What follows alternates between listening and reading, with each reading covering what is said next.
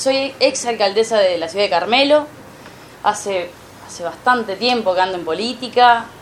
La verdad que estoy muy emocionada eh, porque es la primera vez que me toca estar con tantos jóvenes. La verdad que estoy muy, muy, muy emocionada es, algo que va a quedar guardado en mi corazón.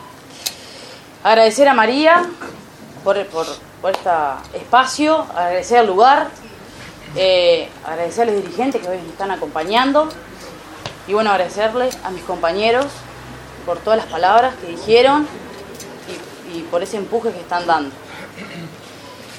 Bueno, se creó Evolución Joven. ¿Qué es Evolución Joven?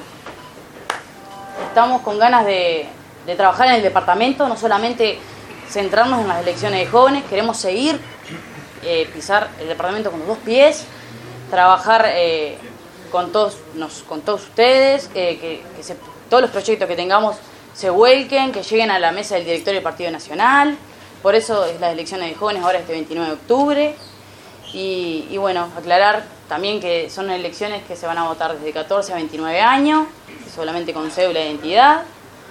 Así que bueno, eh, agradecerles una vez más, eh, decirles gracias por eh, la confianza que, que, que, van a apoyarme al encabezar las listas departamentales.